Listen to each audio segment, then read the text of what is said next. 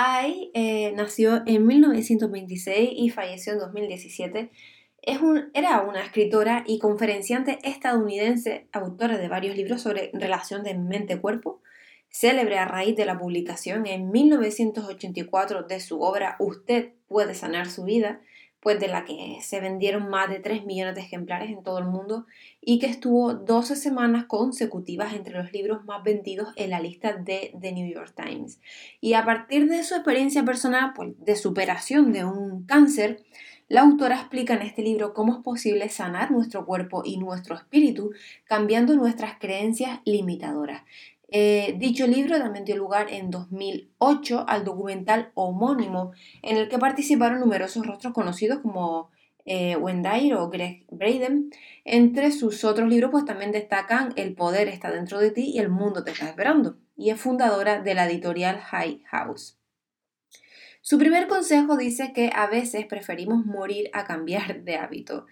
Eh, sí, mm, y suena fuerte, pero casi siempre los cambios auténticos y verdaderos son producto de las crisis, de situaciones de catarsis, o sea, un accidente, una enfermedad grave, un despido inesperado, la quiebra de, nuestra empresa, la muerte de alguien cercano. Eh, pocas veces el ser humano cambia por iniciativa propia, sino que lo hace cuando no le queda más remedio. La costumbre casi siempre tiene más poder sobre nuestras vidas que el deseo de mejorar. El doctor Valentín el director de la unidad de cardiología del Hospital de Montesinaí, en Nueva York, decía en una ocasión que lo mejor para dejar de fumar es un infarto.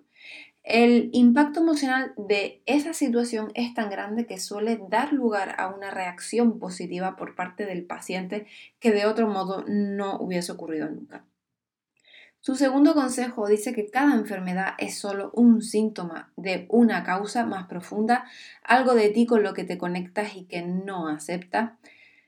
Eh, la enfermedad es un discurso de nuestro cuerpo que no cesa de hablar buscando el equilibrio, ¿no? Es un conflicto entre quiénes somos y la vida que llegamos. O sea, la enfermedad del tipo que sea es un indicador de que algo no marcha bien en nuestra vida eh, Christian Fletch, padre de la teoría de la descodificación biológica, decía que las enfermedades son una tentativa de autocuración, una reacción biológica de supervivencia frente a un acontecimiento emocionalmente incontrolable, eh, de manera que cualquier órgano dañado corresponde a un sentimiento preciso y tiene una relación directa con las emociones y los pensamientos.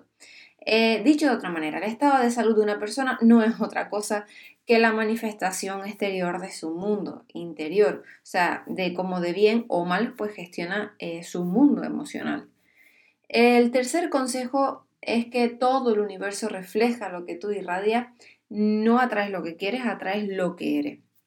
Luis Ay escribe, eh, creamos situaciones y después renunciamos a nuestro poder, culpando a otros de nuestras frustraciones.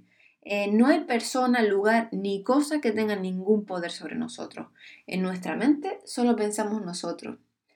De una manera u otra, todo lo que ocurre en nuestras vidas lo atraemos, aunque sea de forma inconsciente, sin darnos cuenta.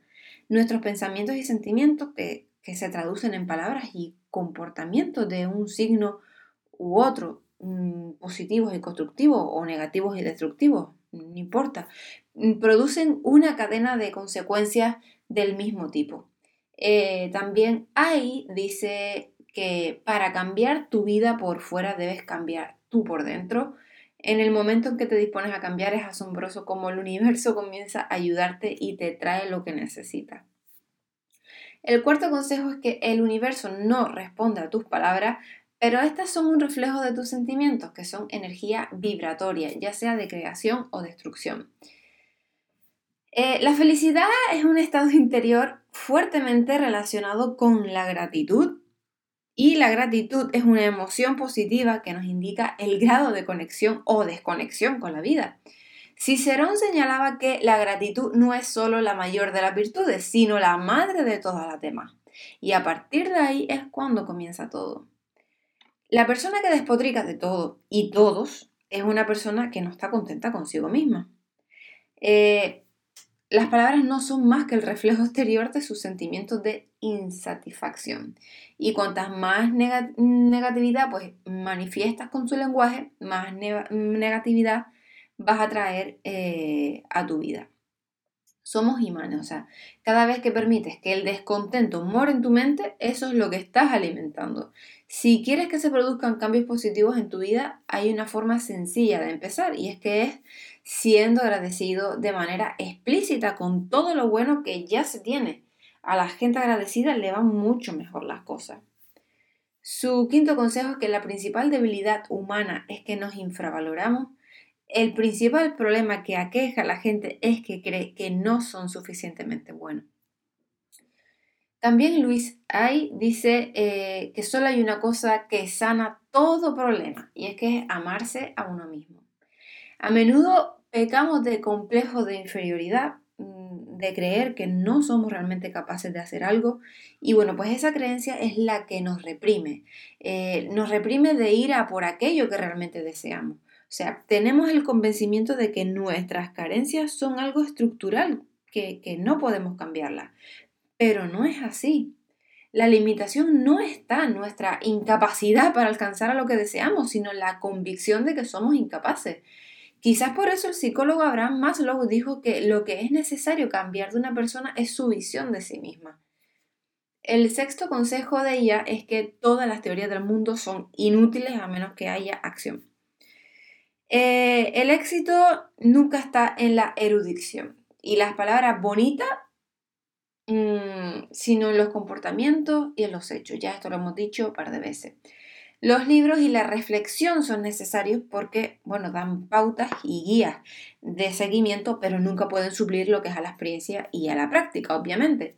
Y bueno, a vivir se aprende viviendo, exponiéndose a que ocurran cosas. Eh, quien evita el dolor y se tape la cabeza con la manta no aprende, no crece. O sea, las teorías no sudan, la interiorización de enseñanza se produce siempre a partir de la experiencia en primera persona. Se puede aprender algo sin experimentarlo, sí, pero nunca pasará a formar parte de uno hasta que no se viva en carne propia. El séptimo consejo es que la conciencia es el único camino hacia la sanación y la curación. Es muy difícil de que cualquier cambio tenga lugar desde la no conciencia. La conciencia pues es aquel estado que permite saber el por qué ocurren pues ciertas cosas, ¿no? Las cosas. Bueno, es un estado superior que permite entender el juego del universo, por qué las cosas son como son. La conciencia es lo que queda cuando se elimina todo lo innecesario. Eh, por desgracia, el grado de conciencia social es muy bajo en general eh, y por eso andamos tan desconectados de nosotros mismos. O sea, ¿qué sentido tiene correr cuando en verdad estamos en la carrera equivocada? Bueno, ninguno. O sea, la consecuencia es clara, que es insatisfacción e infelicidad.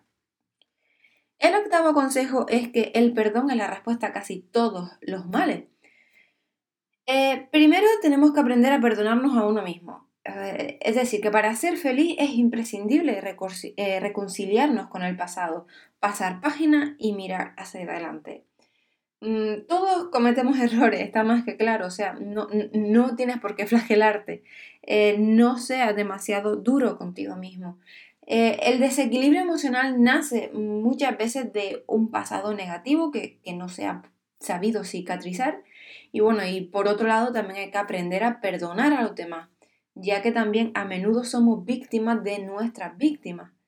Eh, Nadie puede dar lo que, lo que no tiene y, muchos comportamientos destructores de otras personas no son otra cosa que el resultado de la falta de afecto.